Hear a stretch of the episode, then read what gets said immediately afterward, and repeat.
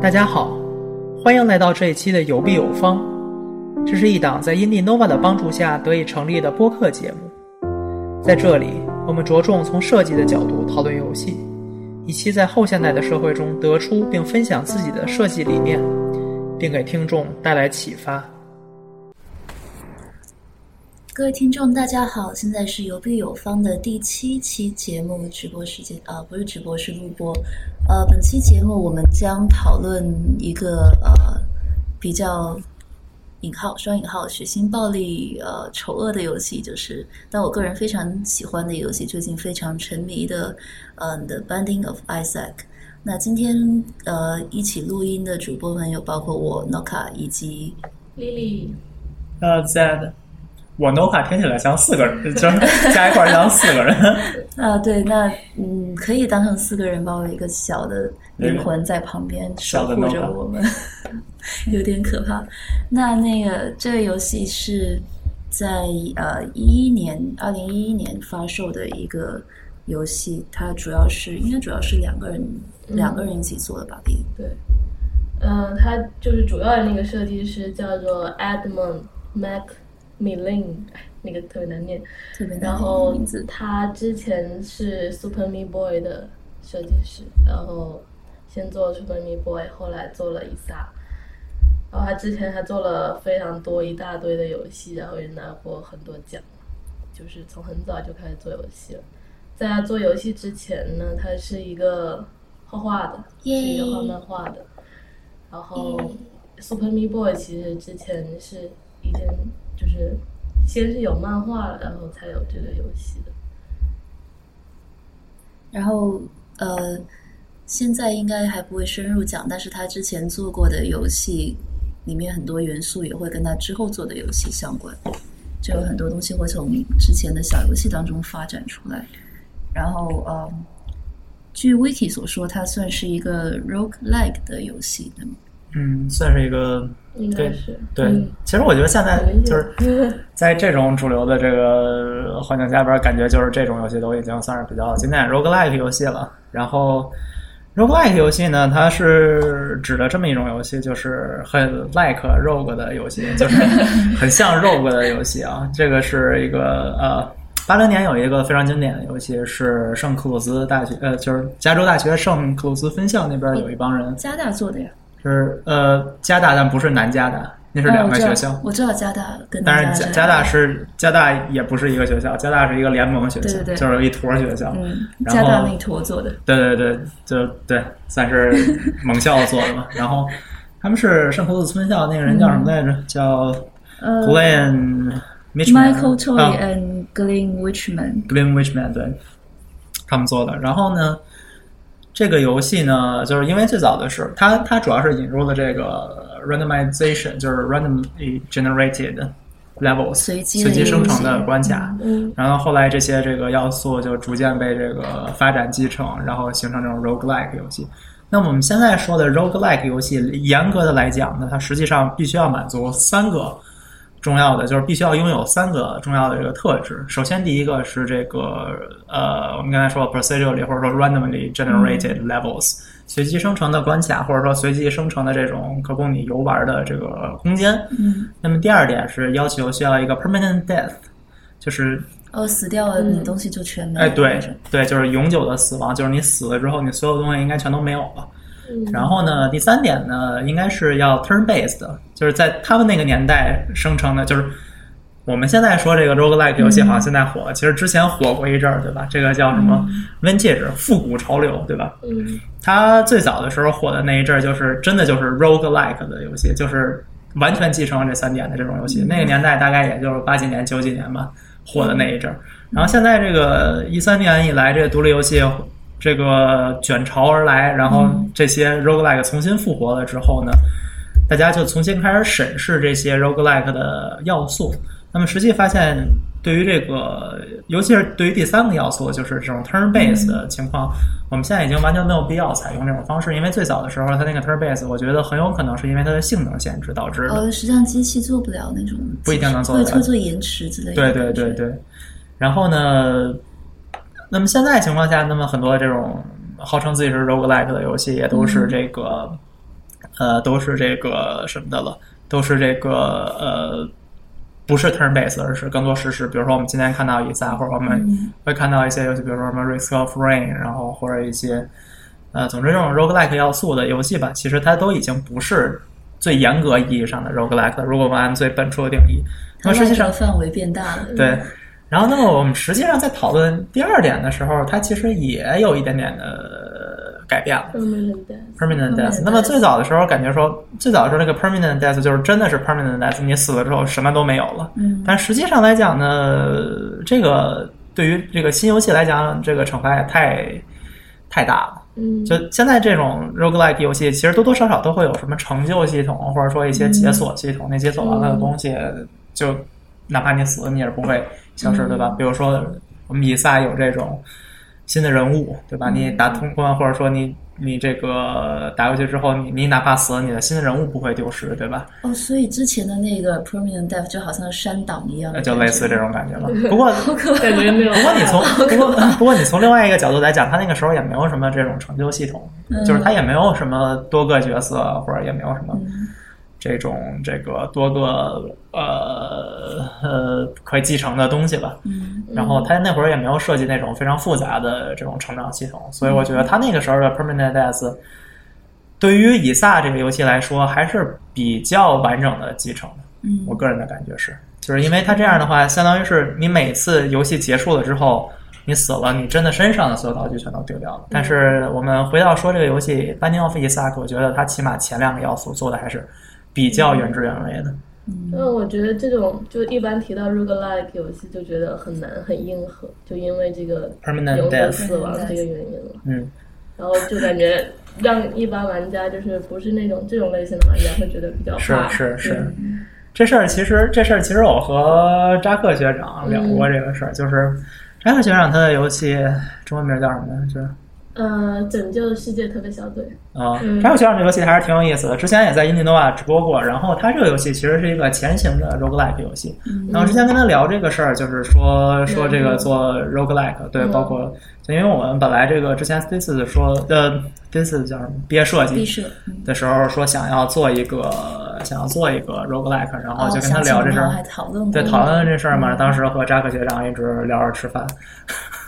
主要是扎克学长请我们吃饭，然后那个就聊这游戏嘛，然后呃我非常不喜欢 permanent death，嗯嗯，我极其反感 permanent death 这种东西，因为我感觉这个事情相当于是否定玩家之前的这些这个所有的努力，嗯但是这个 permanent death 就是扎克学长说的有道理，就是说如果你没有 permanent death 的话，你相当于你的这个这个惩罚又有点太少了。嗯然后呢，另外一个能够支持 permanent death 成立的一个原因是你每一个游戏的 gameplay 时长其实不会特别长，嗯就是说当你就是比如说你一次游戏时长超过两个小时或者就是小时级别的时候论处的时候，你再给一个 permanent death 就太过分了。但是比如说你这一趟游戏的时长，你从头开始打到通关嗯十分钟，嗯如果说你是一个比较娴熟的玩家的话，十分钟的话，嗯那那还么可以这个 permanent death 就还没有到那种惩罚的呃嗯级别。嗯那么，所以这个就是这个，其实也是我为什么最后没有选择说去做这个、呃、这个叫什么呃呃 roguelike 游戏的一个原因，就是我个人还是想设计一个更加就是丰富或者有趣的一个长的 feedback，嗯虽然说太短了，就是。对，然后主要因为是，如果你有这个 permanent death 之后，其实从某种程度上，你已经切割掉了这种，就是切断了长期反馈的可行机制。嗯，因为你任何如果说你 permanent 就是首先你游戏时长不能够太长，嗯就是因为为了保证 permanent death 不会太过惩罚性，那么你首先要保证你的这个游戏时长不够太长。然后，因为你游戏时长如果不够太长的话，那你两次游戏时间之间，就是两次游戏就是十分钟和十分钟之间的这个关系，嗯要怎么说也是一个非常微妙的事情。你你要不然就是你每次通关一次之后，就是游戏的难度就上升或者怎么样，有一个这种通关嗯通关时和就是第一次通关和第二次通关和第三次通关这种。有点叫 meta gameplay through 的一个反馈机制联系，嗯但这种反馈机制联系从很大程度上来讲又很难设计 narrative，嗯嗯理解我这个意思吗？就是，就是你比如说你第一次游戏通关的时候，就是如果说我们从 narrative 的角度来讲的话，你通关了游戏，正常来讲你应该是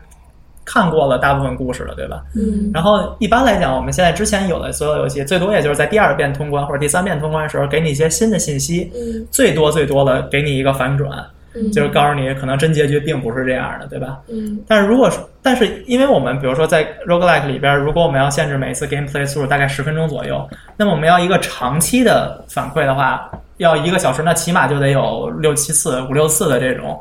五六次的这种通关的经历。那么这五六次通关的经历之间，这相当于你要通关五六次，然后这通关五六次之间都有这种层级的 narrative 叠加起来，其实还是一个挺麻烦的事情。那如果是那种关卡式的呢？就我整个我通关一次，然后第二次就进到第二个关新的，卡了，嗯其实也可以，但是那就很难说叫通关了呀。但其实以撒有一点点像这样子的设计，比赛相当于通关一次之后会给你开启新的后边的这对对个，哦对，新的那个呃层数，嗯反正我玩到应该玩到最深是宝箱层，嗯，就是说先是正规的打妈腿，嗯然后妈星，然后是那个天堂地狱，嗯天堂你通过那个以撒之后再有一个宝箱层，这也是一层一层一层给嗯但你把开它新拉的伸，。你把它拉伸长了之后，你就会面临这个问题。我不知道你嗯们，我我还没有到那个程度，但是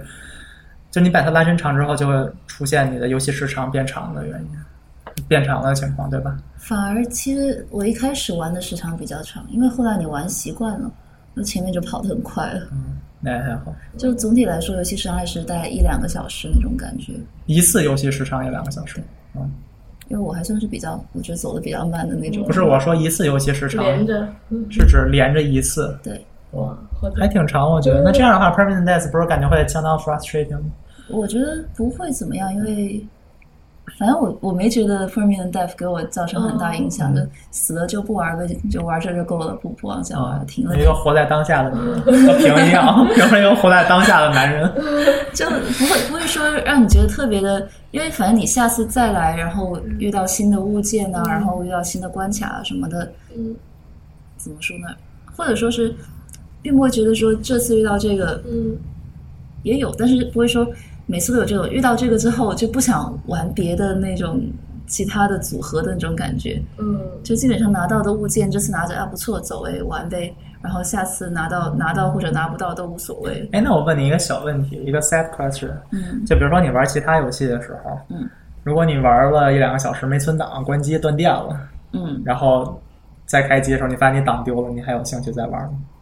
这其实也无所谓可能不会可能可能不会但对于这个游戏来讲，就对于 r 嗯知 o g 道来讲，它是你这明样知道它会丢档，就是你知道，相当于它、相当于是每过一两个小时你就会丢一次档，嗯你就会玩。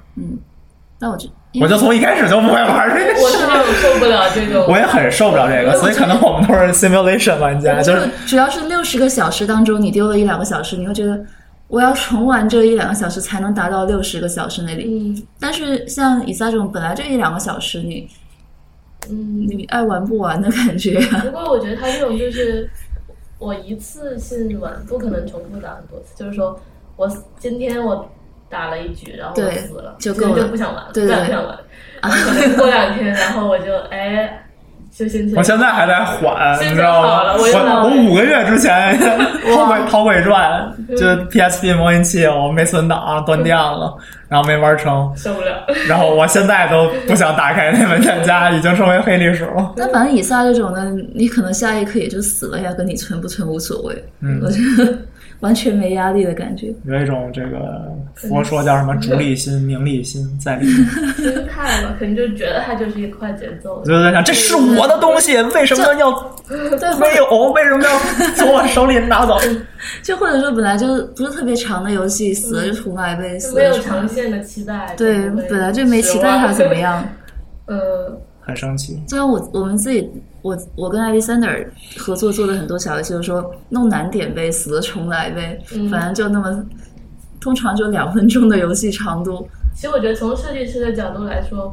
我还挺喜欢这种类型，因为很省事。嗯哪儿省事了？就是有那种，就是就是跟那种就打高分的游戏有点像，我就做那么多，你死了就重来呗，反对正对你就一直打不到最顶，对，就其实挺省事的。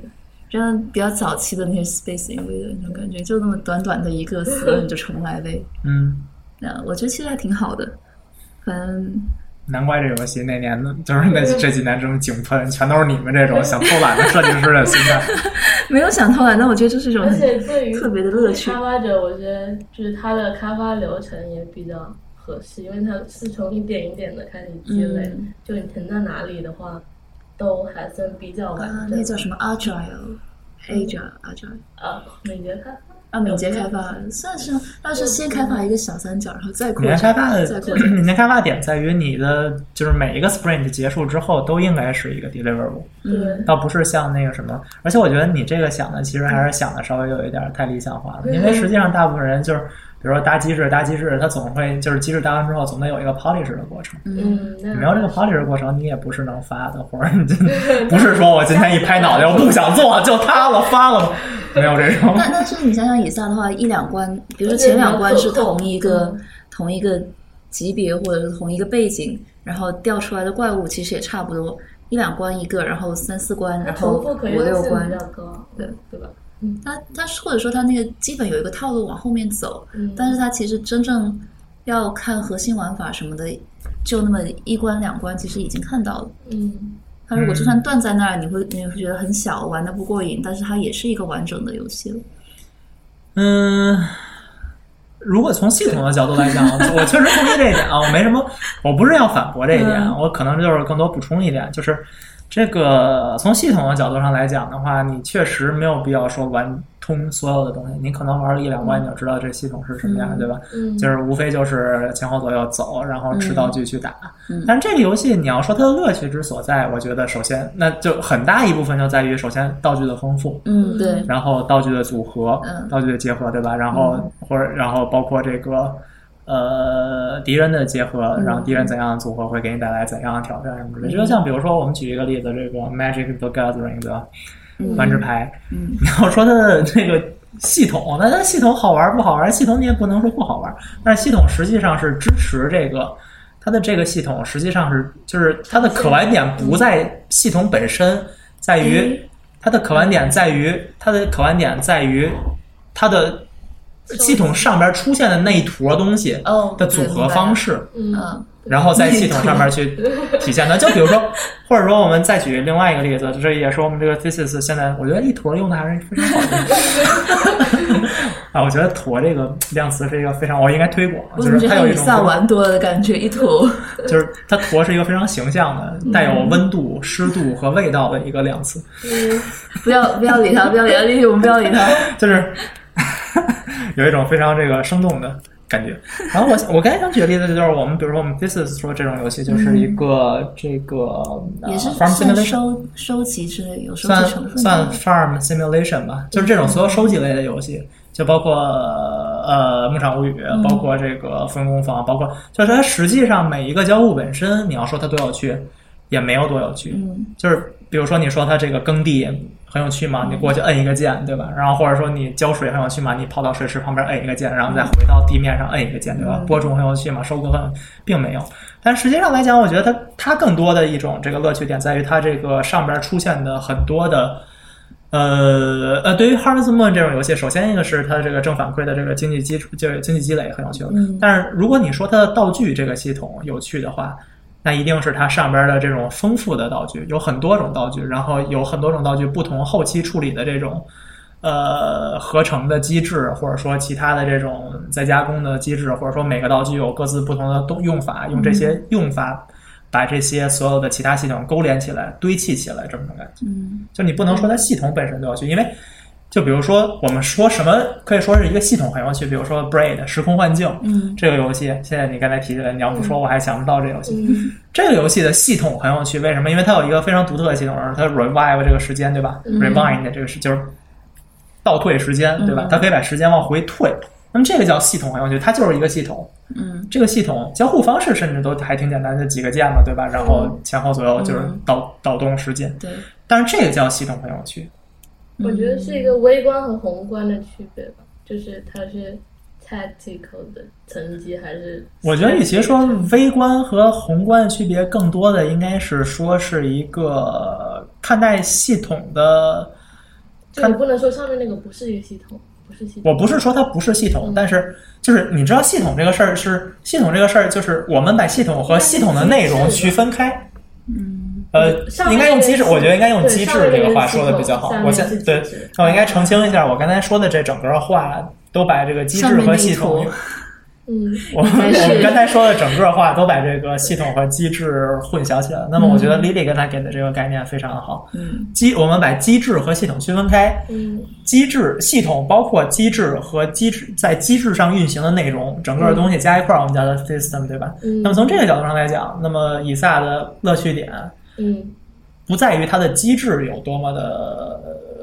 有多么的这个对设计有这个深深入对，而在于机制它设计而在于它机制上面的这些元素嗯，对 互相构造、呃互相这个交融、这个对结构的这种东西，使得它的整个系统的复杂度非常有趣。对，其实，在上面那个刚刚说系统的这一层，也就是玩家其实可以制定一定策略的一层了。比如说，你决定你收集什么的，收集什么物品啊什么，然后怎么搭配啊，然后遇到一些物品的时候捡它还是不捡啊，这种东西。嗯，就是这一点是跟我觉得，就这一点让我觉得它是跟 deck building 游戏，也就是像刚刚说的万智牌，嗯有一定的接近之处的一个原因。嗯，就我觉得他们都是有这种怎么说，你自己设定一个策略去安排这些道具的一个过程。嗯，那它剪不剪有什么区别呢？就是，就比如说里面有一个炸弹，然后呃里面有个道具，嗯它是那个扔炸弹的一个，就有两款道具就是类似于扔炸弹的，嗯，捡到这种道具的时候，我个人是绝对不会再捡那种 range up 就提高射程的道啊，就具。是觉得这个好用，我就不要别的。不不，我是说那，因为 range up 它是那个提高了射程，哦然后就变成你一直扔，但是你一直打不到怪，嗯你只能扔到很远的地我方记。得之前咱们玩的时候有一次，就是它好像是那个地图是就直线的，但我只能打斜线，对吧？那个子弹，我记得我不记得怎么我做我的版本里面没有，你们的版本里面可好能像有。有看到是特别烦对 就根本哦，对我看你玩的时候，嗯就根本打不到。 嗯我是因为我当时好像那个子弹还不是，我当时那个子弹好像还有点微妙的，导致这个斜线对我来说特别不好。嗯嗯，但是我现在有点忘了我那 次 game。所以就，所以就那个回到这边来，就是，所以就变得这种道具之间的搭配，然后嗯你捡了这样之后，你最好别碰那样道具，不然你就死得很惨。嗯然后也有一些情况，比如说你捡了两两件那个黑猫道具之后，你就会希望再捡多一件，然后凑一个猫套那样，哦。就会有这样子的感觉。但刚刚说那个，一个是武器层别，就是一个是对我当下的就攻击方式有影响，还有一个就是收集的吧，就是嗯猫那种，就那种应该我不会有不想捡的吧。嗯，那个是看情况，因为你有一件儿的话，和你有两件儿的时候，对于你第三件儿或者第二件儿希望就程我度是会不一为样了要的。捡那个去，就比如说我第一也件不知道在哪里，它比如说黑猫有什么猫头、猫爪、猫尾、九命猫什么的，嗯如果我捡了第一件，比如说我捡了个猫头，然后在我第二次的时候遇到九命猫这样的东西，嗯因为九命猫是一个很特别的道具，就是你吃了之后，嗯它就把你的红心减到一，减到一，但是你有九条命，嗯，所以这个道具其实很微妙的，很哦很多时候坑死自己的一个道具。但这时候，因为你已经捡了猫头了，嗯如果你捡九命猫的话，就有两件猫咪的东西，哦，然后你有可能就凑齐第三件猫套。对，然后这个时候你要不要捡呢？这个这个时候嗯就第三个猫套会出现什么事儿吗？就是猫套会有一个什么会额外效果你你？就变成猫，然后你每击中一次敌人产生一只苍蝇，苍蝇可以帮你攻哦击敌人，而且外观上会变成猫，会飞，超级可爱。就主要还是外观上，我觉得其实可以， 没有没有机制上也可以理解，就是它的对，就收集它的收集机制和我当下的攻击方式有结合的，对吧就你那个我收集了一嗯整对对个对猫的，但我那忘应该是特别的一个，就我不知道后面还有没有其他的收集。我玩的那版本当中，就猫是特别的一个东西。嗯但是你嗯我没有我我个人觉得非常有趣，这这点其实就是和其他游戏的这个收集机制还不太一样，因为呃，其他游戏的收集机制它更多像是这个成就系统，或者说这个就是叫跨游戏的 playthrough 的一个东西，对嗯吧？就是比如说，比如说我们举一个，我想想举什么。比如说怪物猎人，然后你的收集，比如说你收集了这个怪物的图鉴，嗯怪物的生态，对吧？然后那那它就是你你你收集完了之后，它就在 Gallery 里边存在了，嗯，然后你随时都可以在 Gallery 里边去看，对吧？然后无论你是哪个 play through，你是第一个档、第二个档还是第三个嗯档，你都可以看所全局的这种嗯收集的东西。然后这也是很多，比如说 RPG 的这种收集的这个感觉在里边吧。嗯然后但是呢，这个就比如说你要把它放到这个 roguelike 里边儿，就其实还挺有趣，因为它有一个 permanent death 这个概念，对吧？嗯就是你这次收集的东西，你集齐了，嗯你一旦死了，或者说你这个游戏通关，跟你下一次其实没什么关系了，对吧？但你还是看得到这东西，也是有个 gallery 的。嗯就虽然你没得用它了，那他那下一次，比如说我变成猫了，下一次我还是猫吗？不是哦，猫就是一个就是短暂的，就没有开，比如说开启一个新角色梦，并不是， 不是，并不是对吧？有没有成就，好像成就都没有，反正你就变成猫了，然后你就用猫去打它了，嗯，然后就超级可爱的飞啊飞啊飞啊，一堆苍蝇跟着你跑我。觉得这个与其说是收，这确实也算收集，嗯嗯但是我觉得它同时还有另外一个属性，可能还是更多的和这个每次 generated 就是叫什么 specifically generated story 有关嗯嗯系，就是叫什么 immersive，呃， ，emergency storytelling 嘛，对，就那种你你发展，就每个物品其实就有它一个行动规则，嗯然后这个规则又造就了每次不同的那个故事。那既然提到了这个 emergency 的 narrative，我们要不要稍微刚好讲一下以撒里面的叙事？就作为以撒，他呃故事的基调其实就是故事开篇，游戏开篇给大家讲的一个故事，就是妈妈是个天主，或者说他们家庭是个天主教家庭。然后有一天，妈妈听到了上帝的声音，然后上帝说：“你的儿子不够纯净，不够纯洁，然后呃，你就要把他这个罪恶给洗清。”然后妈妈就把所有以撒所有东西都给拿掉了，嗯然后把以撒关进房间里了。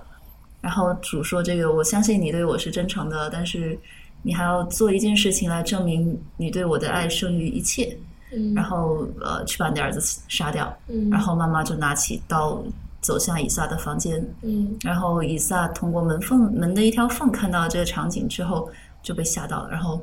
各种想要逃脱，想要逃脱，最后发现他的房间有有一道通往地下室的门，他打开这个门跳进去，躲避妈妈的追杀，然后从这里开始我们就展开了这个接下来在地下室里面的游戏了，嗯这是它的开篇动画，这就使得我引入一个问题，我觉得 Binding of Isaac 的 Binding of Isaac 的翻译有问题， 对对，对，它这个斑点其实不是结合的意思，应该是以撒献祭那个献祭以撒，献祭。这是一个圣经里嗯边对对的对经典，就是一个这个圣经里边的专有专有的一个说法，嗯就是指这个以撒他爸叫什么来着？ 亚伯拉罕。对对，对然后把他的这个儿子献祭给这个上上帝的这么一个嗯过程，嗯然后上帝出来制止了他们。制止了他，嗯然后说就是，我就我就跟你说说闹着玩儿的，你别对就这样，你就你就受一下你的这个 believe 就行了。嗯然后，然后，然后不要这个，不要真杀。然后就是这段故事叫《白鸟和伊萨》，叫应该，所以应该叫献祭伊萨。嗯，所以他没有就是反宗教的意思嘛，就只是借用了这一个故事，什么叫反宗教的意思？就是有反宗教。 肯定有反宗教的意思。啊他之所以借用这个，就是相当于这叫什么？就是用你的说法打你脸了，对吧？就是正常人，就是呃，不叫正常人，就是如果我们脱离了宗教背景，然后以一个现代的理性的角度去看的话，这个其实是一个相当狂热的行为，对吗？嗯，就是你把你自己的 烧死，对吧？反正就是 啊不要你这么快就是你要你要把你自己，你要把你自己的儿子因为某一个某一个原因嗯杀死，这无论说他是这，那就反正这从理性上分析是一个不合理的事情，对吗？嗯那么在这个游戏，你要说它反动呢，它确实有这种反盲信的这个主题在里边。嗯那么我觉得它这个用法就相当于是用这个用相当于用你的术语，嗯讲一个故事，但是把它错位放置在现代的时空中，嗯嗯，脱离了它的这个，就是他那个被子，剥离掉它的这个 context 之后，嗯让你看出它的这个荒谬来。嗯，那在圣经原来的故事里是上帝最后说，那别别啊你不别要别别杀，对别就别别别！哦就是在他马上就要动刀子的时候，就说你就我跟你闹着玩儿，嗯但但我觉得想想也这觉个得挺有 烦个的。仔细想想还是有一个挺可怕的地方，就是因为那个作者本人是在这天主教家庭长大的，嗯那如果说他们家人其实都是很信上帝的，当他读圣经读到这一则故事的时候，觉得如果上帝对我的父母这样说，我是不是也会被拉去杀死？想想这种感觉还蛮可怕的。对，我在好奇他是不是跟他自己的经历有什么关系，我觉得可能可能多少有一点，可能会是有一点影响的。有可能无论什么宗教，盲信都是一个非常非常可怕的事情。但但真的觉得小从小到大，就比如小时候读圣经故事读到这一则的时候，圣经故事尤其有一堆，我在想就是叫什么他亚伯拉罕神教系的，哎呦，我说这话，亚伯拉罕神教系的所有宗，就是 亚伯拉罕神教系三大宗教下面分三大宗教，因为它继承了同一部圣典，嗯，就是多多少少都有点儿这个相关的问题吧。从历史源流上讲，就就是他们历史上确实出现过这些的这种相对来讲往这个文化发展的方向吧，可能是我这文文化是指杀，国际吧，就是各种、嗯各种都有，就是也不是也不是他们民族本身的吧，就是对宗各教各种地方都有活计，中国也有活计，中国甚至在解放前还有活计。嗯我前两天刚看，就是有有什么有一些地区我们不说了，反正就是嗯这个解放之前，比如说还有这个，甚至于解放之后，还有把这个童男童女放到桥下边儿埋了，然后就是这样系这个桥，让它不会塌的这种习俗。对甚至包括比如说日本，就经常不是有现在有这种恐怖游戏，比如灵红蝶系列，对吧？就是灵系列，对吧？就是你扮演一个民俗学者，哎，说民俗学特别高兴，我就喜欢民俗学的，差点就当民俗学者，民俗学，然后就他去这个，比如说去调查这种民俗，然后动不动就比如说这个村子有活鸡，有各种乱七八糟的东西，然后包括这个南美这种活鸡之类的，还有食人习俗，对吧？嗯就是它就这个是各个国家都可能出现的一个情况，倒不是说非得这个宗教，只不过这个宗教因为。就是不不是说这个闪族，就是或古代闪米特人这种独特种族，但是因为这个种族、这个民族的这种类似的仪式吧，或者说一些这个习俗，通过宗教的方式流传下来了，这个就可能会导致一些这个呃问题吧，就是这种宗教就是狂信宗教者，然后对于这个宗教在这个新时新的现代社会里边的一个这个不一定那么适应的一个矛盾，然后导致的一些悲剧吧，可能还是有一些问题。这其实，我觉得这个其实反而在美国这个社会里边是一个挺这个，呃，还挺大家都谈的话题。就比如说，经常出现一些，比如说，不知道你们大家知不知道 George George Carlin，一知个道一个一个喜剧演员，嗯他是一个非常非常好的一个老爷子，现在已经去世了。然后嗯，但是他是非常经典的一个喜剧演员吧，可以这么说。他的这个表演非常受欢迎，然后红极一时。那么这个喜剧演员他是一个爱尔兰裔的喜剧演员，他的父母就是一个呃传统的天主教的家庭。然后呢，他自己是一个无神论者，那么他自己多次就在自己的这个专场演出，就是他一个喜剧演员嘛，他的 stand up 这个专场演出里边儿，呃，表示出了对这个保守的、相对比较极端的宗教的天主宗教的一个反感，嗯然后用一种非常调侃的方式。那么这其实也算是，呃，叫什么？常见的嗯美国社会里边一个常见的，一方面是常见现象，另外一方面也是一个重要的社会话题吧。嗯，嗯，对，人权这种东西，美国特别成熟。也算是一种思想开放的结局，就大家都挺好的，就说是自大家己说想一说的。嗯对这个，其实确实是因为，呃，我们不是说，但是现在其实也出现，比如说这种宗教极端保守州，还比如说禁止教授进化论什么之类，反正就是宗教这个话题在中国不是一个特别受到大部分人关注的话题，嗯但是在美国确实是一个比较关注，因为美国毕竟还是一个外斯普国家，对吧？我们之前说过。这个一个清教徒国家，嗯就是它的立国的开始是一帮清教徒嘛，所以它一直就继承了这个清教徒的这个传统，然后，呃，应该算是世界上最大的天主教国家了，嗯，从这种感觉上来讲，嗯所以宗教话题确实在美国一直都是一个比较重要的话题。嗯有意思。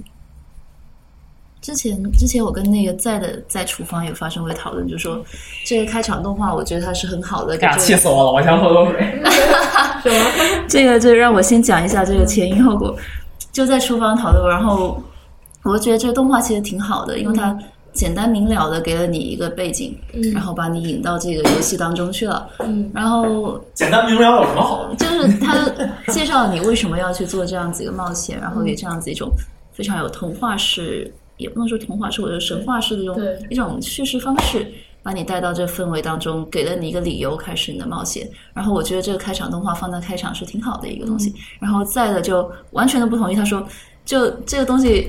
你要你你的故事只要给暗喻就好了，就不要明确的讲出来。虽然我觉得这个表面的，虽然它还有第二层的故事在，嗯但是我并不觉得这个开场动画会是多大的一个泄密，或者说是戳穿故事的一个点。但再的就是觉得不行，这个你要暗喻的话，你就给我暗喻到底，你就要给提示就它好了是一。个起因吧，人家他也没有说后面我跟你说，我为什么会觉得这个不太好，就是这个其实涉及到一个春秋笔法，或者说这个 这可能是可能更东方的一个审美的方式吧，或者说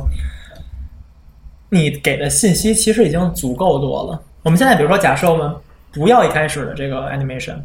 嗯首先你的游戏的名字叫 Binding of Isaac，嗯嗯如果你是比如说天主教背景下成长起来，你知道什么叫 Binding of Isaac，然后你的角色叫 Isaac，嗯对吧？就是如果你一开始的时候，你这个角色就只有一个选择嘛，你一开始这角色叫以撒，你的游戏的名字叫献祭以撒。嗯你你你，首先你知道你天主教背景，你知道献祭以撒是谁献祭以撒对吧？是神要求要他要求他的父亲献祭掉以撒。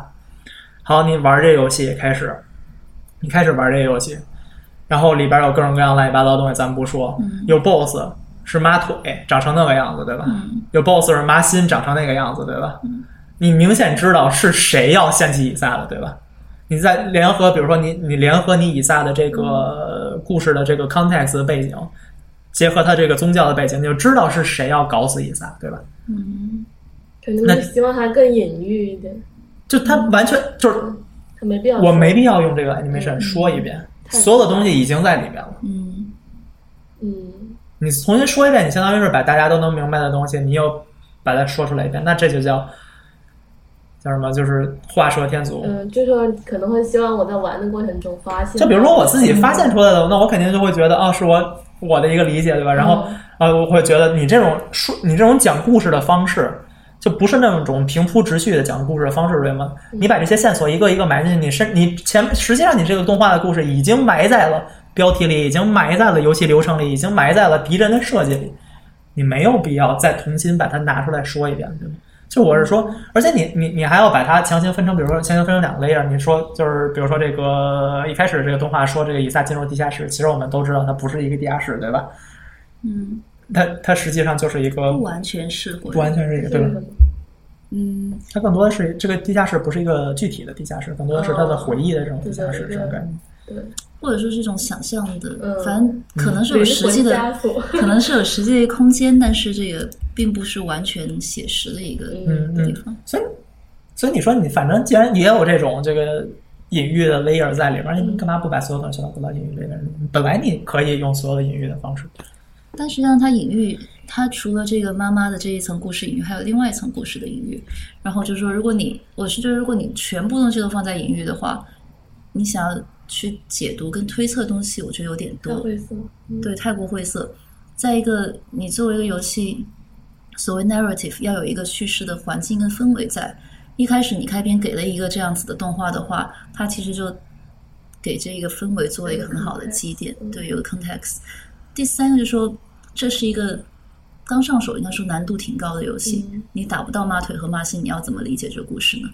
打到马腿和马心，你不能理解这个故事，我觉得是一个可以理可以解释的事情。比如说，比嗯如说，我举一个例子，我们之前这讨论时候还举过这个例子，突然忘了叫什么这个，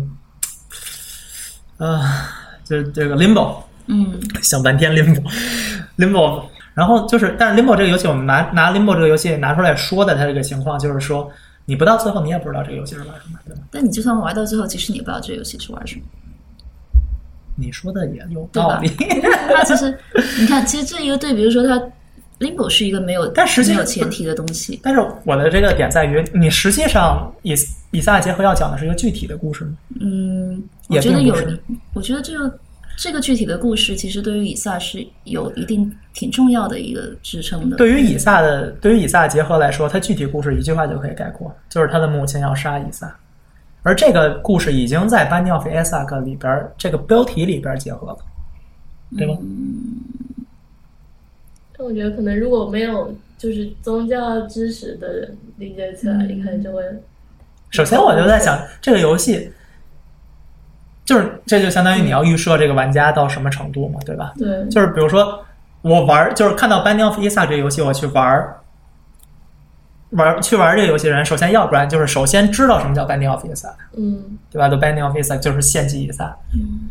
就是比如说它是有天主教背景，尤其是它发在美国，它是一个美国作者，对吧？它发在美国，这个是一个合理的 assumption，对吧？它合理的假设这些人都是了解天主教的这整个故事的，它的主要的受众群体。第二点，就算你不了解这个故事。里边有，首先里，然后在整个流程里边，里边有很多处的宗教隐喻，嗯然后包括什么天使房、恶魔房什么之类的。你在你对它感兴趣的时候，你想去查一下，你就就查一下就能理解的事情，对吗？它是其实是非常浅的一个事情。嗯，嗯，但我不赞同，因为我觉得我赞同你说这个，大家可能有这个通识，但是我认为故事和讲故事是两件事情，它就是 story 跟 narrative 是两个不同的事情。你所说的故事的确可以推论出来，但是故事之外 narrative 的层面呢，我觉得开场动画对于这个 narrative，也就是叙事这个作用是非常重要，不可以直接的把它给那你砍觉掉得它的的。作用在哪儿？就是首先，那咱们先说什么叫？那你觉得就是在这个意思，就是故事，就是故事是一个非常明确的定义了，就是一个 plot，对吧？是一个情节。嗯这个就是我们刚才一句话概括的，就是妈妈要杀死伊萨，嗯。这是故事。嗯，那你说 narrative 是指什么？叙事的方式啊、氛围啊，给你带来这种 Context 感，和感受？应该 context 跟内容也未必有很大的关系。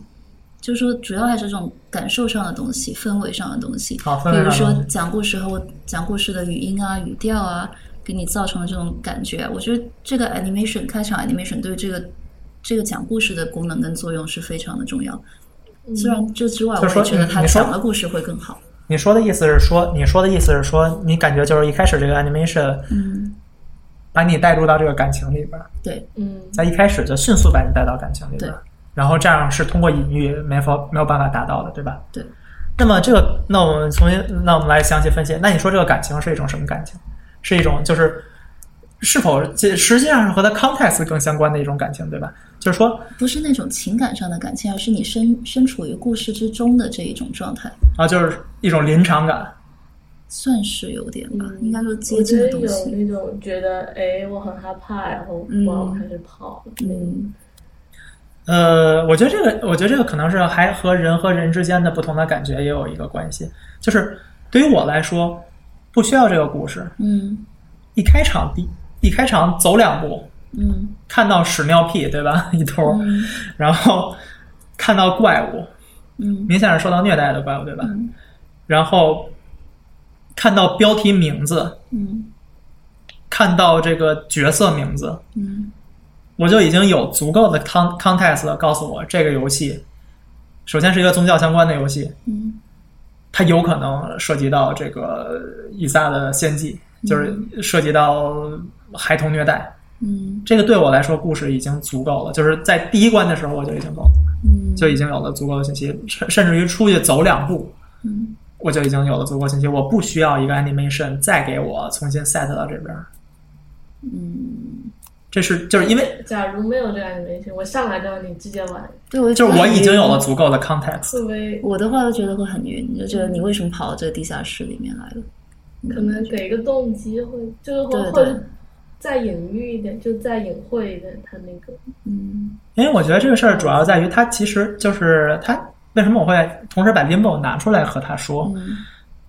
，limbo 根本没有，limbo 没有什么？就，limbo 没有开始对的对，是没有。那个。然后，但是我想说的是，这两个其实都没有讲具体的故事，它没有讲一个具体的故事，它不是说真的有一个人叫以撒，然后它不像比如说我们说大部分 GRPG，比如说我举一个例子，比如说 FF 七对吧？它真的有一个叫人叫克劳德，他去什么和生活公司干架对吧？然后怎么怎么着，怎么怎么着，爱上一个叫爱丽丝的姑娘，然后嗯爱丽丝死了，死了吗？死了。死了，死了，然后它不是这样一个跌宕起伏，一个一个 JRPG 一样具体的故事。班尼奥菲萨伊萨可以代指所有人，可以代指所有在天主教家庭成长里受到极端宗受到极端天主教家庭虐待的，利用宗教进行虐待的孩子。嗯它其实它本身他用了这个 Isaac 这个名字，这个 Isaac 这个名字本身也是一个隐喻，它就是我们说，比如说我们说这个语言是一个符号系统，说或者说故事是一个符号系统，这个呃 Limbo 的符号系统全是视觉符号，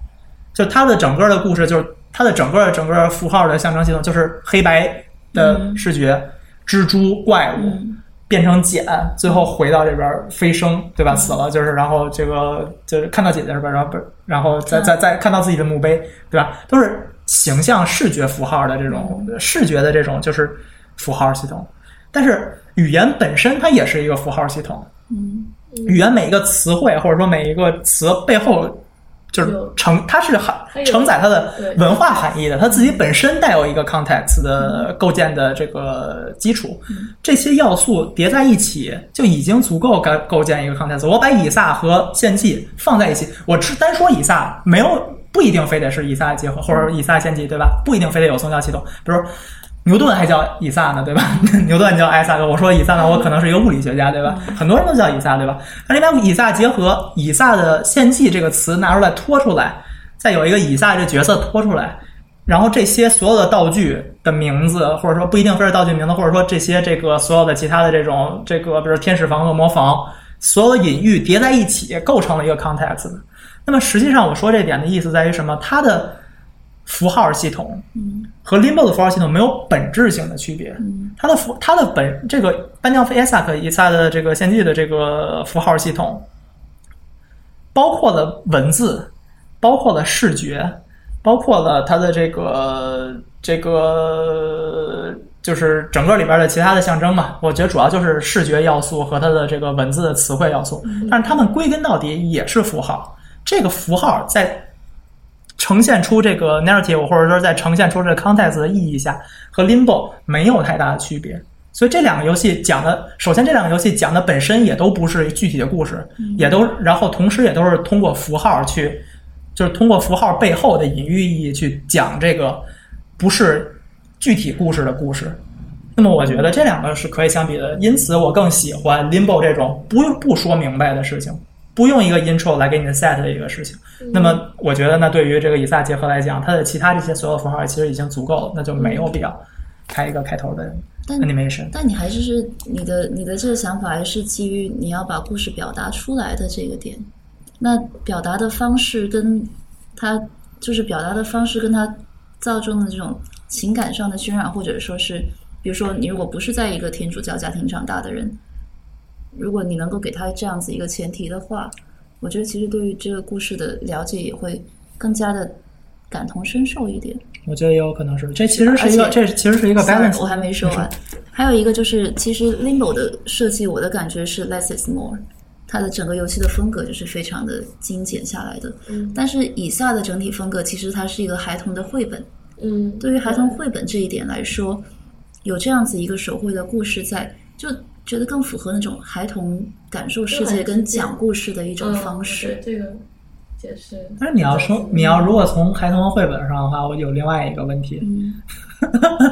就是当然你有可能可聊问题。孩童绘本的话，它另外一个问题在于，你整个游戏的大部分其他情况下都是以你以撒的角度写日记的方式对吧？比如说你死了，嗯，你会说我今天带了死了，死在哪儿，啊对吧？我被这个东西 Q 了。嗯对，我被这个嗯东西 Q 了，然后我的这些东西留给我的猫，什么 Mister 圈圈圈圈还是 Mister 什么，对吧 Guppy， ？Guppy，对吧？就是就是就是这样，就相当于你有一个道具列表，然后你留下来。嗯这个是你整个故事的一个主要的视点，嗯但是你开头的 animation 你不是以以撒的视点说的，对吗？为什么不是呢？你一开始的开开头 animation 是以以撒的第视三人点称，是第三人称说但的但。是你可以是以下自己表达这个故事表达出来的一个故事，就说有可能是、嗯可能是以下看到的东西，但是他作为一个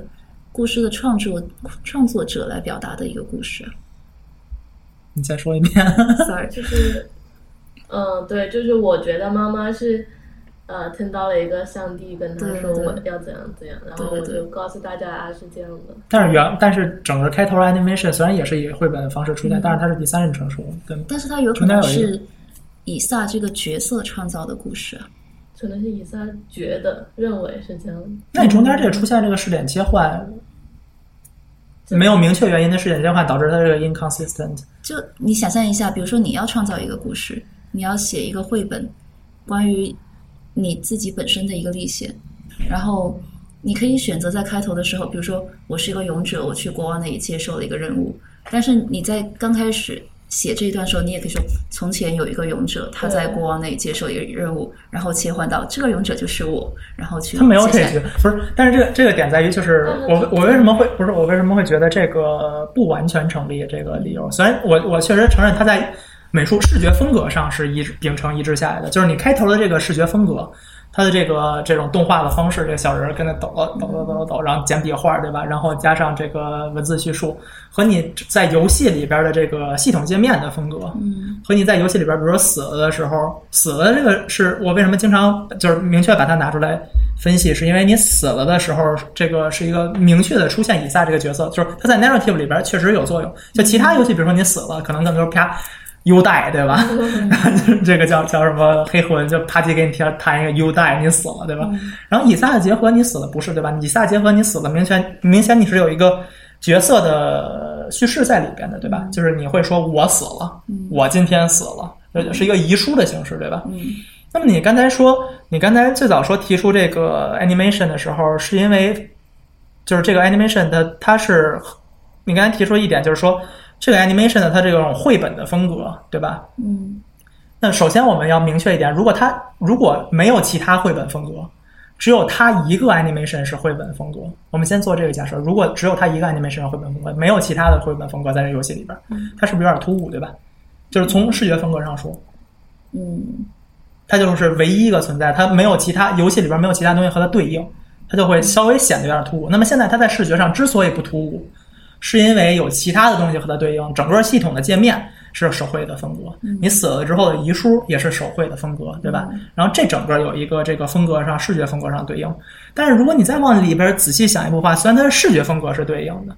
但是它的叙事风格又不是对应的。就你的遗书是第一人称的遗书，但是你开始的 animation 不是第一人称的 animation，我觉得这个倒不是一个特别，这个确实不一定是一个做反驳的点。我不叫说特别拿出来做反驳点，但是我的我的想法是说，嗯其比如说前一，比如说前一点是这个对于它这个 animation 对于 context 的构建，嗯那可能是和人和人的这种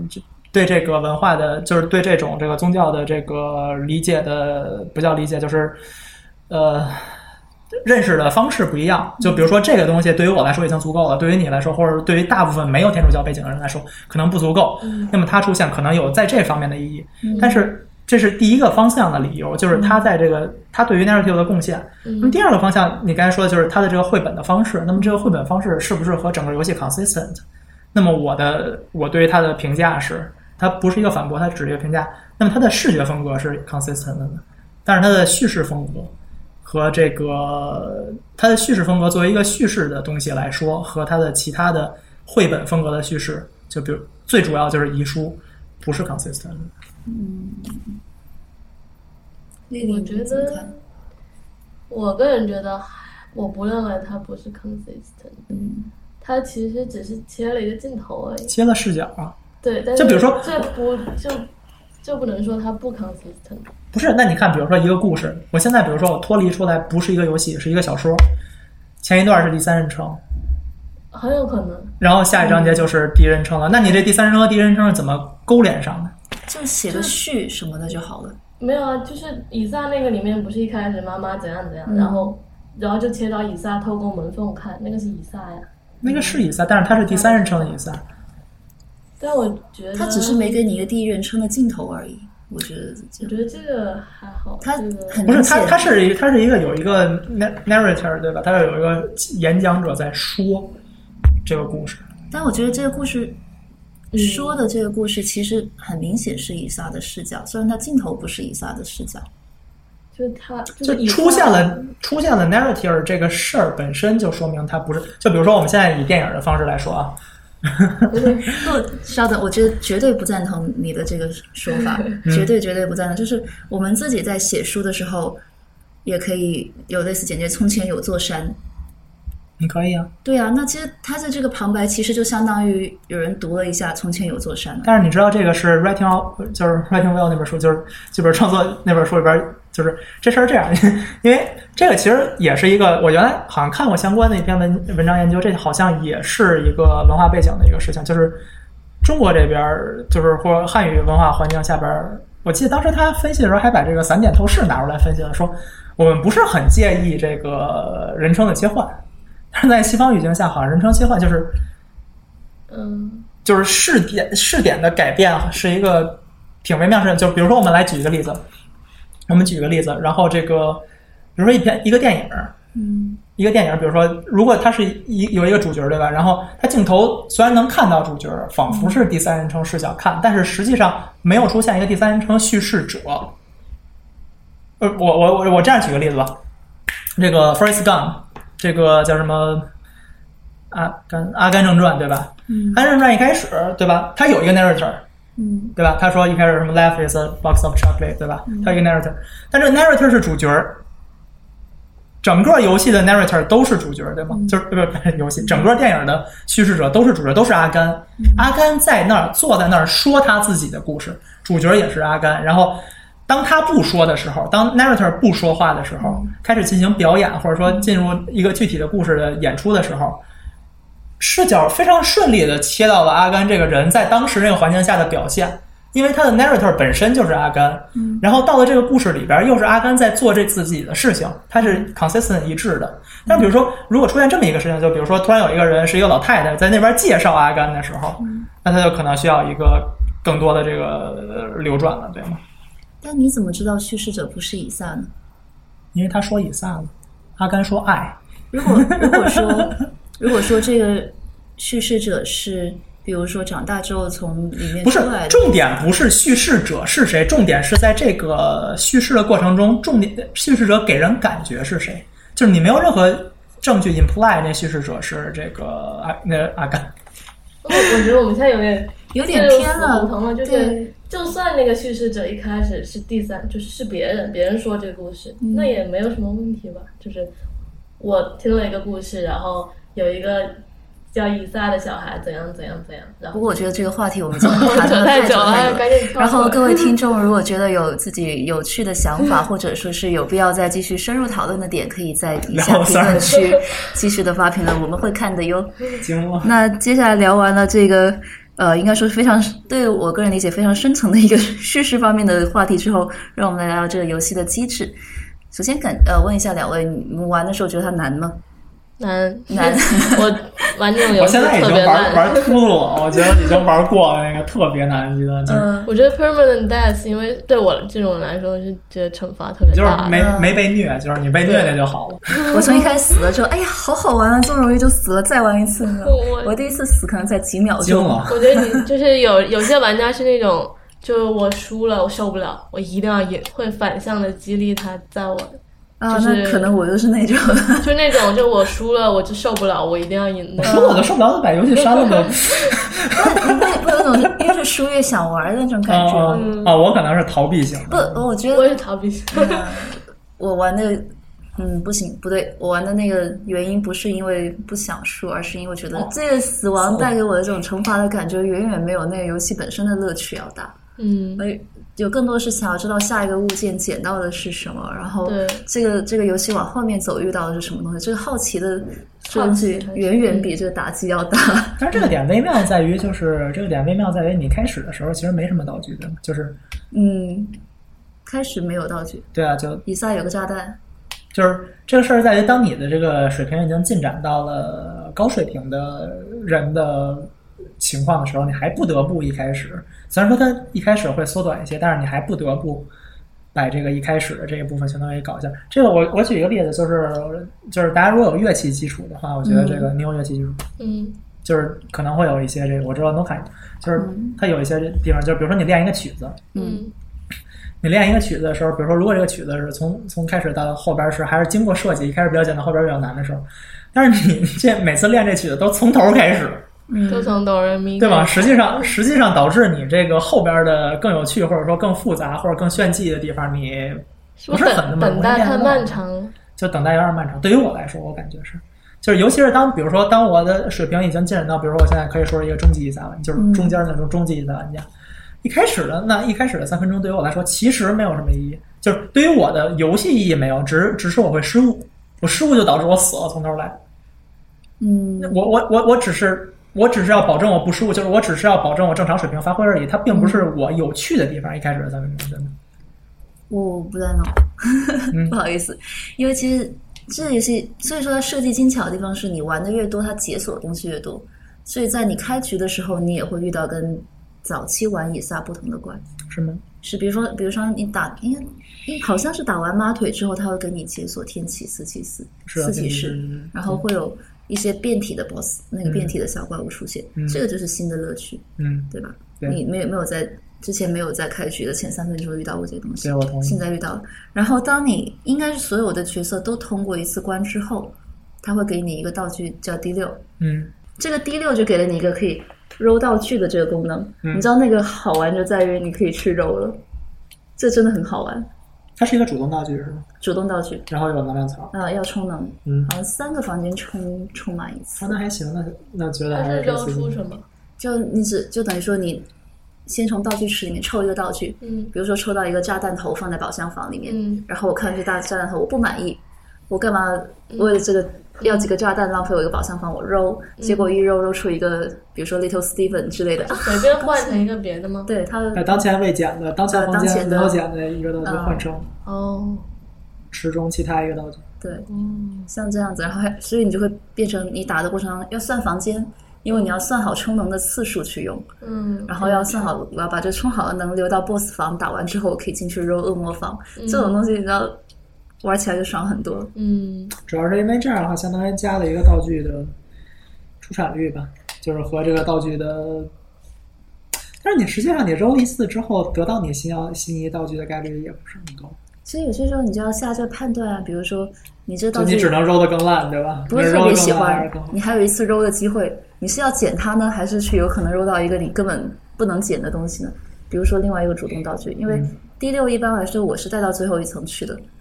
所以如果是揉出主动道具来，那对我来说就没价值了，我绝对不会捡。嗯，所以有些时候里面放，比如说一个圣水瓶之类的，你不是特别想要，但是它不是一个主动道具，你还要不要再揉一次呢？像这样子就有那种你做 meaningful choice 的那种嗯，东西在的。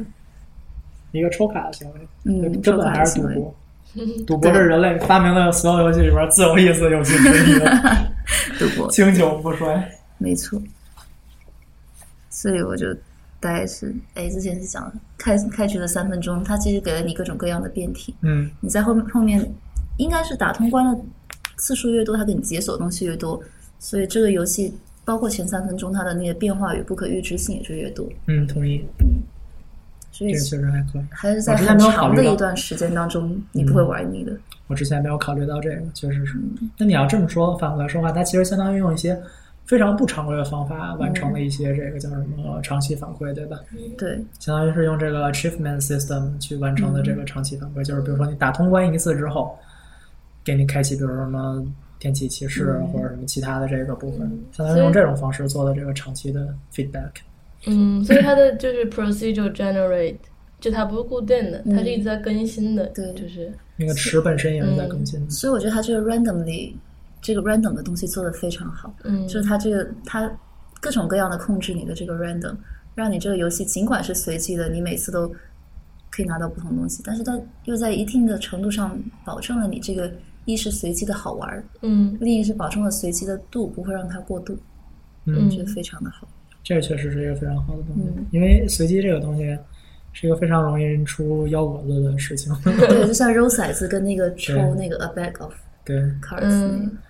就是真的随机，其实看起来非常让人不觉得随机的， 应该是肯定是假水机，嗯，嗯不叫假随机吧，就是有一个种就子，是然后伪有随机有规肯定是嗯有规则，嗯有规则。一定程度上的随机。那种子可感能是觉随机出的，但是实际上来讲，就是怎么把这个种子进行处理，嗯是一个，这也就是 roguelike 要做的地方嘛，就是怎么设计一个系统，然后引入随机性，但是不会破坏游戏作为系统本身的一些规律。嗯，嗯所以它一个是这种不断不断解锁，还有一个是其实很多的物件，就比如说你在游戏当中主要需要的东西，像是那个加血呀，嗯然后加攻速啊、社区啊这样子的东西，通用上的东西，它是有很多道具可以给你加的，嗯所以基本上你玩起游戏捡不到这个，能捡到那个，所以嗯你的这种基础的属性是，应该说是有相当保障哦难度我的。说它那个玩意儿，有好多这个分的维度，有好对多对是对重复，其实就是为了揉头子的时候能揉的概率大一点，对加铺的。对，所以就是那嗯那你其实种也可以挑权重，但是加加对加东西感觉比较有趣，对加东西，就它这种反正也不贵，就是有一成大本也堆不大。，对成本也不大，就给你加呗。你就画一个东西，然后加一下，反正属性都已经写好，掉到三个嗯对对方法对对吧写起来也不麻烦。加 就是当它系统搭起来之后，加一个道具，加一个正常效果的道具的成本还是挺低的，编辑成本还是挺低的。嗯，就改变一下变量那种对对，资源用的很巧妙。哦就应该这么写程序好吗？对，应该这么我有点写。好奇这事儿种啊嗯，你说你就是通常这种 roguelike 的游戏的程序构架应该怎么搭呀？对，就是我也好奇这个。就是怎么让它随机生上成 YouTube 关搜系啊大大大上 YouTube 上 YouTube 搜啊，没搜，上 You 哦上 YouTube 给搜就完了。YouTube 有什么这个？就是 Unity 官方有带你如何做一个 roguelike 的教程，这么厉害，就它就应官该方它的的思路应该从哪个方对对向对想？我只是嗯你道思路从哪个方向？就是我怎么怎么搭那个架构之类的感就觉。先画几个房子，然后就是几个最基本的房子，然后这几个最基本的房子里边有哪些部分是可以配置的，然后根据你的随机出来的这个数目，首先先随机基本房，然后随机基本配置。就比如说你这你这一层应该有一个隐藏房对吧？嗯然后有一个商店对吧？然后有一个道具房对吧？嗯，这三个是应该一定要有的对吧？房间的随机呃连接应该是可以想象，但是它里面那些怪兽就是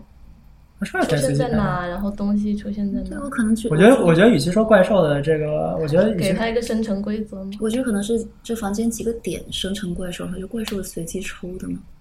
就是不一定，就是怪兽一定不是随，不一定不是完全随机抽的，是吗就是因为怪兽的组合是一个非常重要的事情。嗯，然后就是我给它配置一个组合，就对啊，就是怪兽的组合是一个非常，就然是后你经常会看数到量，有一个变化。嗯对对对，有有，比如说有有有，就是有几种怪兽是一定会一块儿出现，或者说一出一块儿出现的时候给你恶心最大，对吗？然后这种东西我一定是会让它手动恶心出现的。 就比如说有一个远程攻击你的东西，然后有一个近程攻击然后你有追着你追打的着你的东西，对吧？对吧？就这种东西就是最恶心你了，然后然后再最好追着你的东西，到后来还能有这种空间限制，就是它会留下一滩屎，然后你踩上去就会掉血，啊对吧？但是我觉得他们的位置也挺重要，还有就是它里面的那种关卡设计，就是呃，比如说障碍物或者是什么石啊，嗯反正打爆会怎样怎样的一些东西。我觉得这位些置也屎或者挺打包重要，就是很多这个可能是一个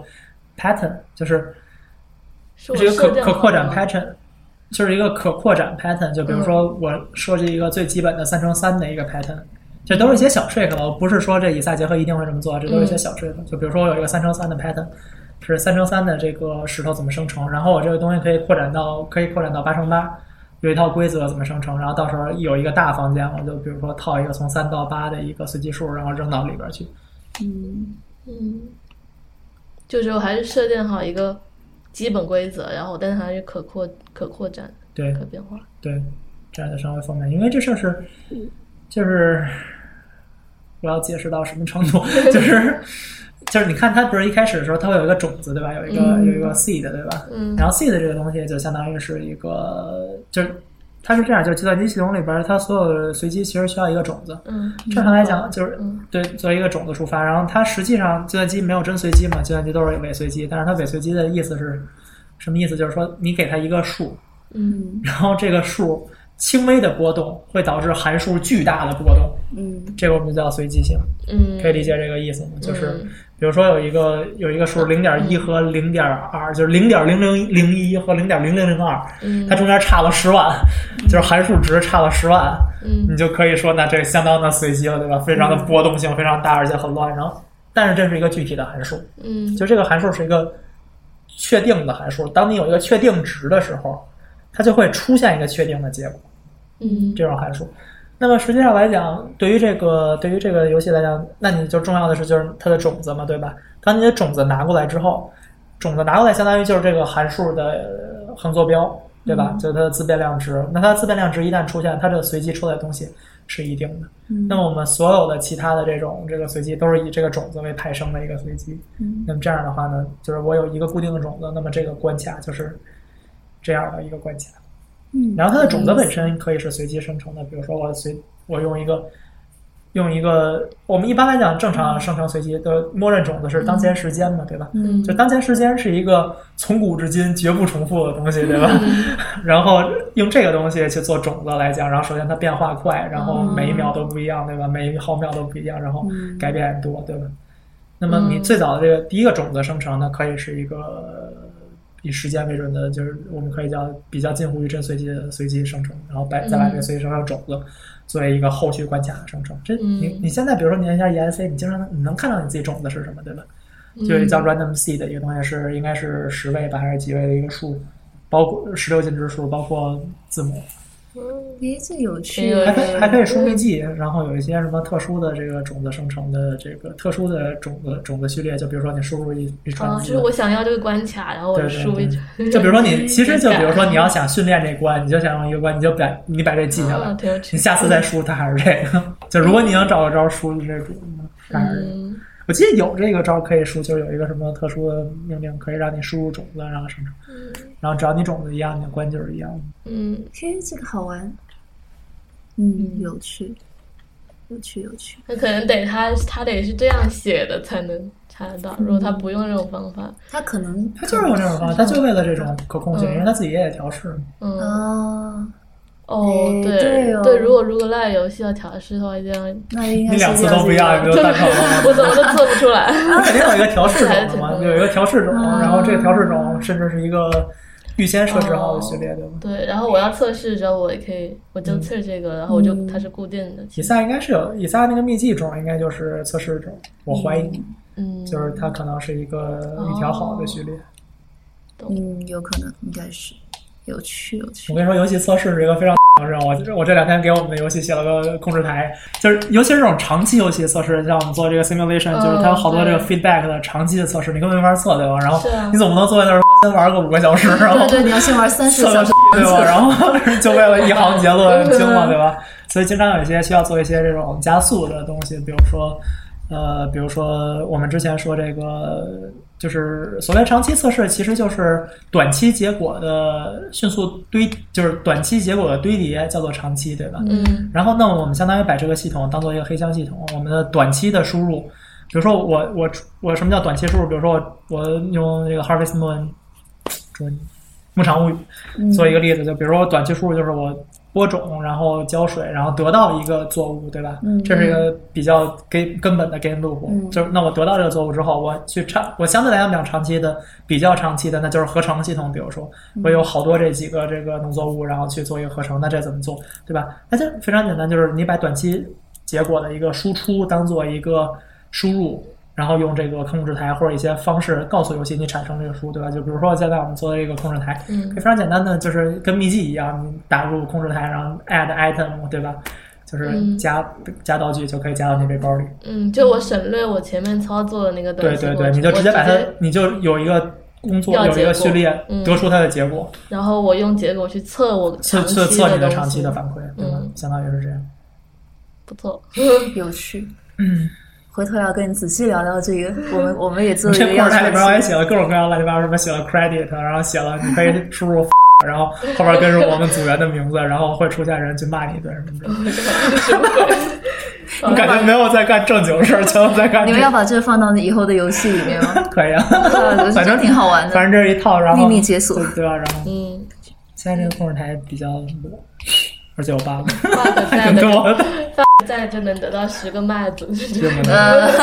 可以都要说什么？好，麦子，并不可以。我觉得应该得到十个鸡腿之类的。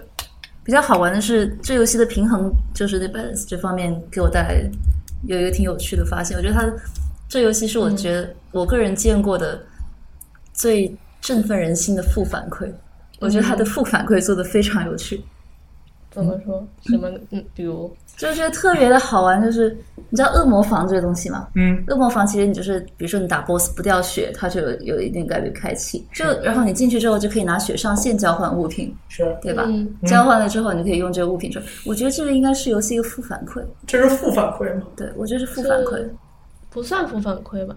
你为什么觉得它是负反馈？因为因为它其实跟你削血，但是他给了你东西啊，对，但是那个东西它的东西的价值有没有好到你要削血去拿呢？我觉得我还挺觉讲得应究该 有，就是你不是因为你要拿的时候你要判断嘛。这事儿你要考虑，因为这个游戏它没有多长，对吧，嗯，就是它一共也就多少关最高情况。八九关的感觉。八九关对吗？然后比如说你在举个例子，比如说你在第七关、第八关的时候，你的血上限真的很重要。你的第七关、第八关的时候，你的血上限应该是没有你再给你，比如说再多加一颗心或者一个更有用的道具来的重要对吗？我不是说当你有很多，就比如说举个例子，比如说如果你能牺牲一颗心的上限的血，得三个恶魔心，在第八关的时候是不是还是挺好我没玩过恶魔 星，的？啊，不喜欢恶魔心吗？我觉得挺喜欢恶魔心。我我我没玩过，我的版本没有。啊，没有是吗？对嗯，但我觉得它这个，我还是觉得是负反馈，因为它其实比如说，它房间里面东西，比如说有二十五分钱的硬币，嗯，意思就是给你的钱加二十五分，然后有那个像，嗯，像之前说过九面猫，嗯你吃了之后你心就变成一个了，嗯然后像那个 Bubble 呃 Brother Bob，就普通房间也能得到的一个小跟班道具，嗯，我觉得不算不反不反馈吧，他应该他这其实有一种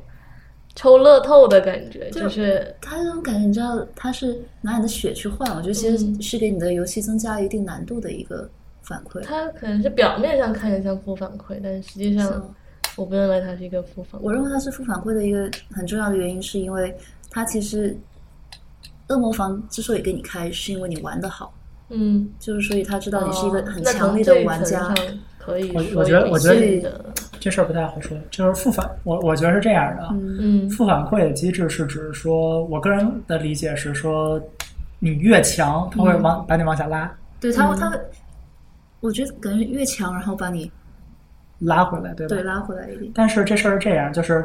我们我们仔细分析这个机制，比如说你说的很多，比如说以这个减降低血量上限为主，嗯那么实际上它降低的，它不是给你，就是它的这个负面的，它的这个负面的这个带来的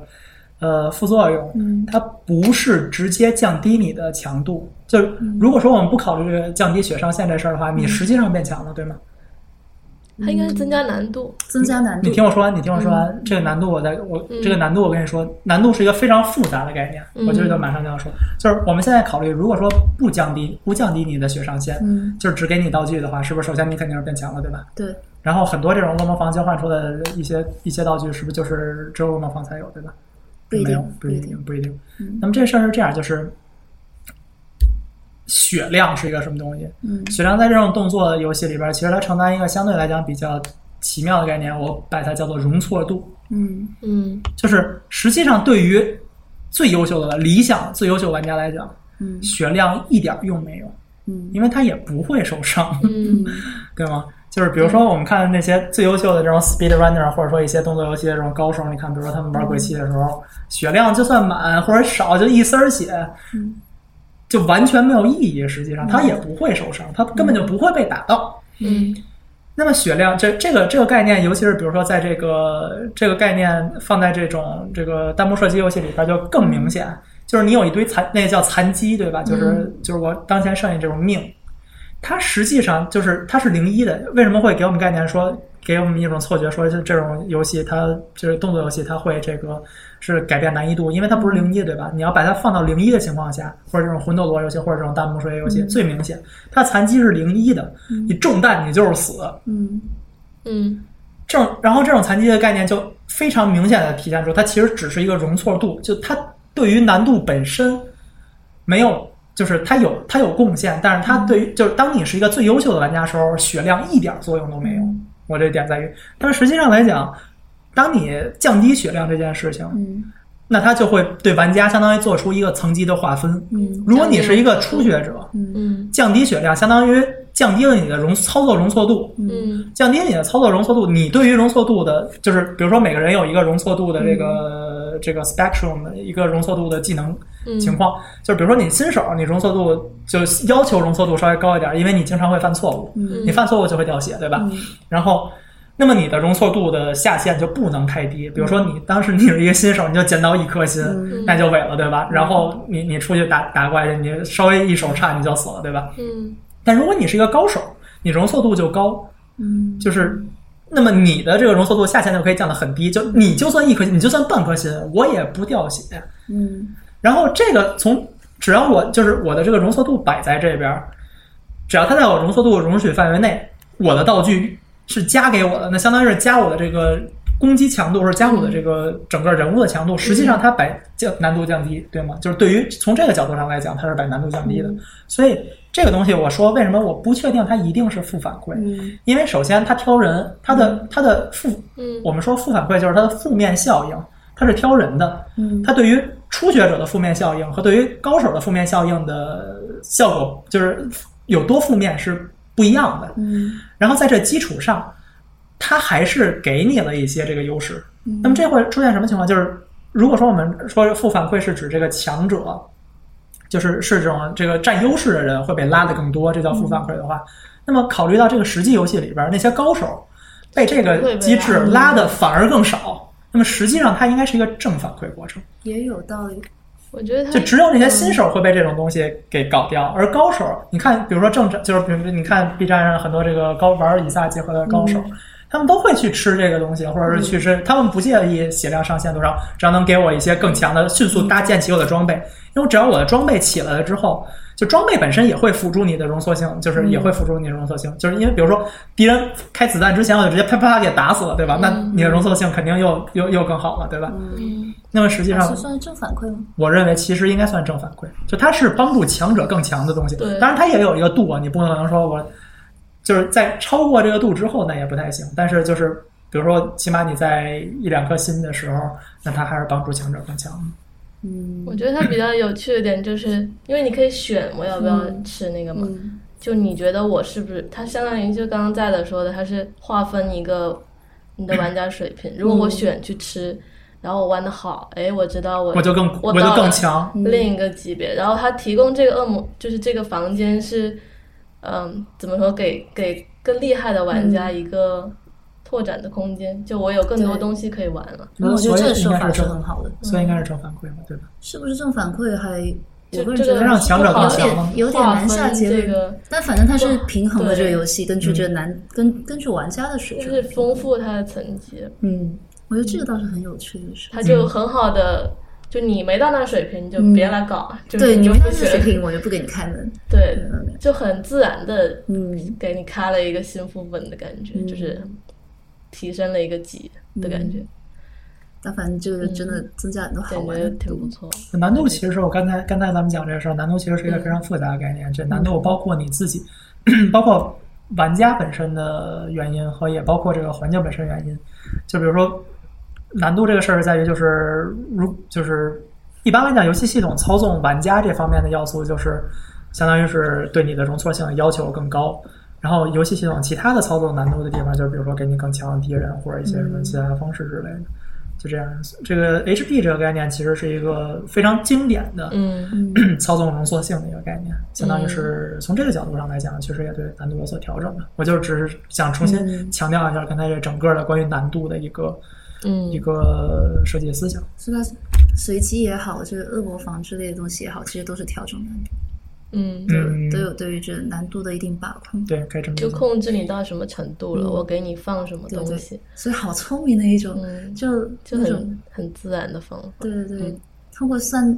就通过算这种有没有受伤这么一点点小的东西，嗯，然后真就不可以作错为。嗯很赞。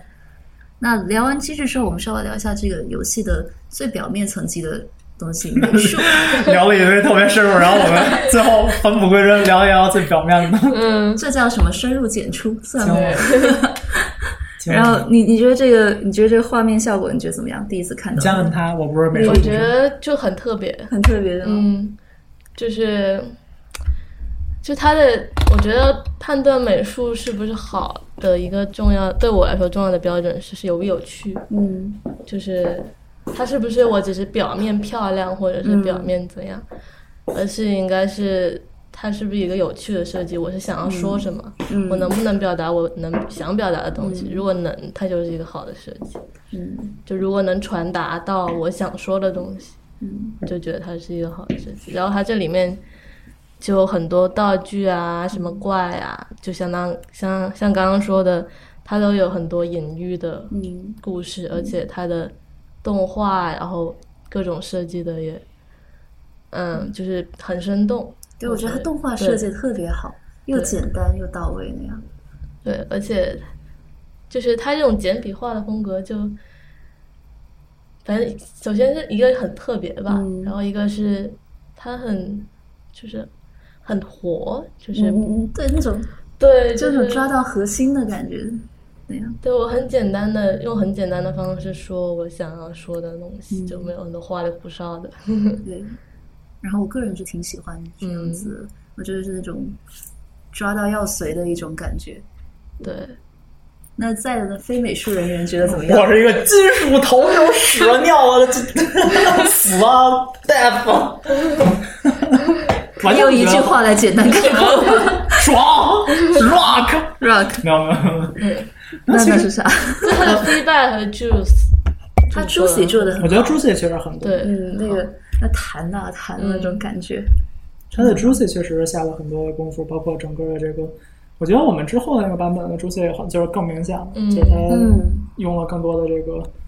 呃功夫去 polish 吧，还是对。我觉得他的画风虽然看简单，但他的动画非常不简单，对它就是动画很很丰富，我看了一点你们后面那个版本的动画，帧率很高，就嗯用了很多帧。都 是竹针啊。但是其实这个就就就又微妙了，对吧？你看啊，就是比如说最早那个版本其实是像素的，嗯新的版本好像不那么像素，嗯，还是嗯不有是一点点，但是它 back 不 to- 不是嗯不是像素的，对吧？手绘那种。但我感觉，反正对我来说，第一个版本已经够了，就那种表达出来的东西已经够好了。嗯，我觉得设计上足够嗯，他设计只是上换了一足够个画风，可能就只是把你那个帧数给增加了很多，嗯或者是更丰富一点，更精细一点。打光影了。嗯然后所以游游戏的那个优化做好了，就我这我玩的那版本还是经常卡的，啊。怪一多还给我卡起来了。嗯，对，后面那个重置版，它嗯就是改进了一些。嗯还挺厉害的。哎，所以这个美术方面我们这么快就聊完了，嗯什么叫游戏？大部分东西都挺丑，如血肉、屎尿等，这算是这个游戏美学？这 有问题啊！没有我呃不知道是表达得很好，就是我觉得他选择描绘的东西其实是基于丑，丑就是要丑，懂不懂我这但种金属但头是这？个东西反而构建了这个游戏的世界观，一种世界观和嗯该说是它表达的，用表达方式来说它很美，虽然它表达的东西很丑，嗯，或者说是可能他就是想表达丑恶。对，对，所以我觉得这个东西很特别，就觉得很很有趣嗯，那种，嗯我觉得特别的常见， 不叫特别的常见，就是，嗯。想举个，就就这种游戏就，就就就就应该这样做嘛。因为比如说举个例子，Doom 这种游戏，对吧？嗯然后啊， 嗯你不喜欢玩对吧？但是 Doom 是一个非常金属、非常金属范儿的游戏，对吧？它的这个游戏非常简单，就是从嗯最早版本的 Doom 到最新版就嗯本 的是 Doom，饭这个词我特别，非常简单 喜欢啊，我觉得很合适。 金属就是饭就是见着人你就杀嘛，嗯对吧？所以我我玩 Doom 那种感觉，看到那个人头在那里。变得血肉模糊，眼睛开始暴血的时候，我已经不想再玩这游戏了。但这个就是，比如说，如果你是金属党的嗯话，你就会觉得、哦，这个东西感觉非常的符合它这种机制。我觉得这个事儿是这样，就是嗯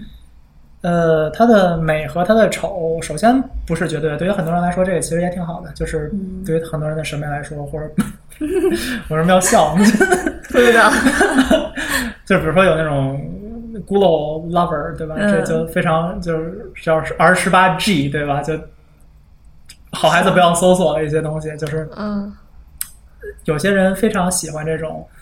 呃残暴的、呃血腥的，以及其他的这种涉及到这个排泄物的嗯呃东西在。然后呢，很多程度上也是由于这种这个金属的音乐形式的影响吧，就是包括这种异教的情节，然后之类这种东西摆在一块儿。那么实际上来讲呢，我觉得对于这个游戏来说呢，我觉得其实还有点金属味在里面，就从这个屎尿屁的这个感觉来讲，尤其是就是一个非常经典的主题的金属的一个非常经典的主题就是反宗教嘛，实际上嗯就是啊说多不少定多多少少有一点在里面。说不定有这种就你要对在这个对游。戏嗯就是你想要，就是比如说你现在经常说要反宗教，那什么人反宗教对吧？那有一些明显反宗教的、激进反宗教的嗯例子，你可以借鉴从这手上对吧？嗯，嗯也非常简单。当然，它 narrative 上也能说得通对吧？你在一个箱子里边有屎尿屁，然后嗯，又在一个很可怕的地方，对啊的确对啊虫子啊之对类啊，的。嗯对啊，就它其实首先很自然，但是它采用了一个可爱的画风，可能弱化一层对于这种的嗯，而做一个班尼奥和伊萨里的对不 Doom 能接受 version，的 对吧？然后高清哦屏不要不要不要，我绝对不要玩这 version，嗯我靠，绝对不要玩那个 version，我感绝觉对还不不要。错。不要不要不要不要不 要，要的。那我觉得就这种，就用这种很恶心的东西来表达，有些在有些作品里面就只是我只是为了恶心人嗯，而用，但他这里就很自不然是的只一种是为了对恶心或者为了恐怖我要用这个东西。 为了恶心人，就为什么就不好？动物就是，但我我是很不这是一种我技也术不喜精欢神。，我不喜欢为了恶心你而恶心你。我觉得哎有这个事情的发生是要有更深一点的层面上的原因在的。好吧，为什么突然间卖起盲肠？好了，现在九五年最说到这个点，大大家都的游戏项目已经肚子饿了。然后我觉得我们这边的一个 bully list 该讲的东西应该也都过过一遍了。嗯然后 b a n d of The b a n d of Isaac Isaac 是我觉得非常有趣的一个游戏，我觉得它是。他这个作者知道他自己想表达什么，并且在整个游戏当中很好的表达了他的这个意图。我认为这样子的作品是那种抓住了创作核心的作品，嗯所以非常的好。嗯，对，就无论在就无论在 设计还是叙事上都有很多就是值得我们关注，就值得我们学习或者是的点。嗯，觉得很好很好。那本期节目差不多就到这里结束了，下一期是 Paper Please。然后，如果有兴趣的同学，注意的啊、呃留意一下我们的更新。那谢谢大家本次的收听，再见了，下次见。拜拜。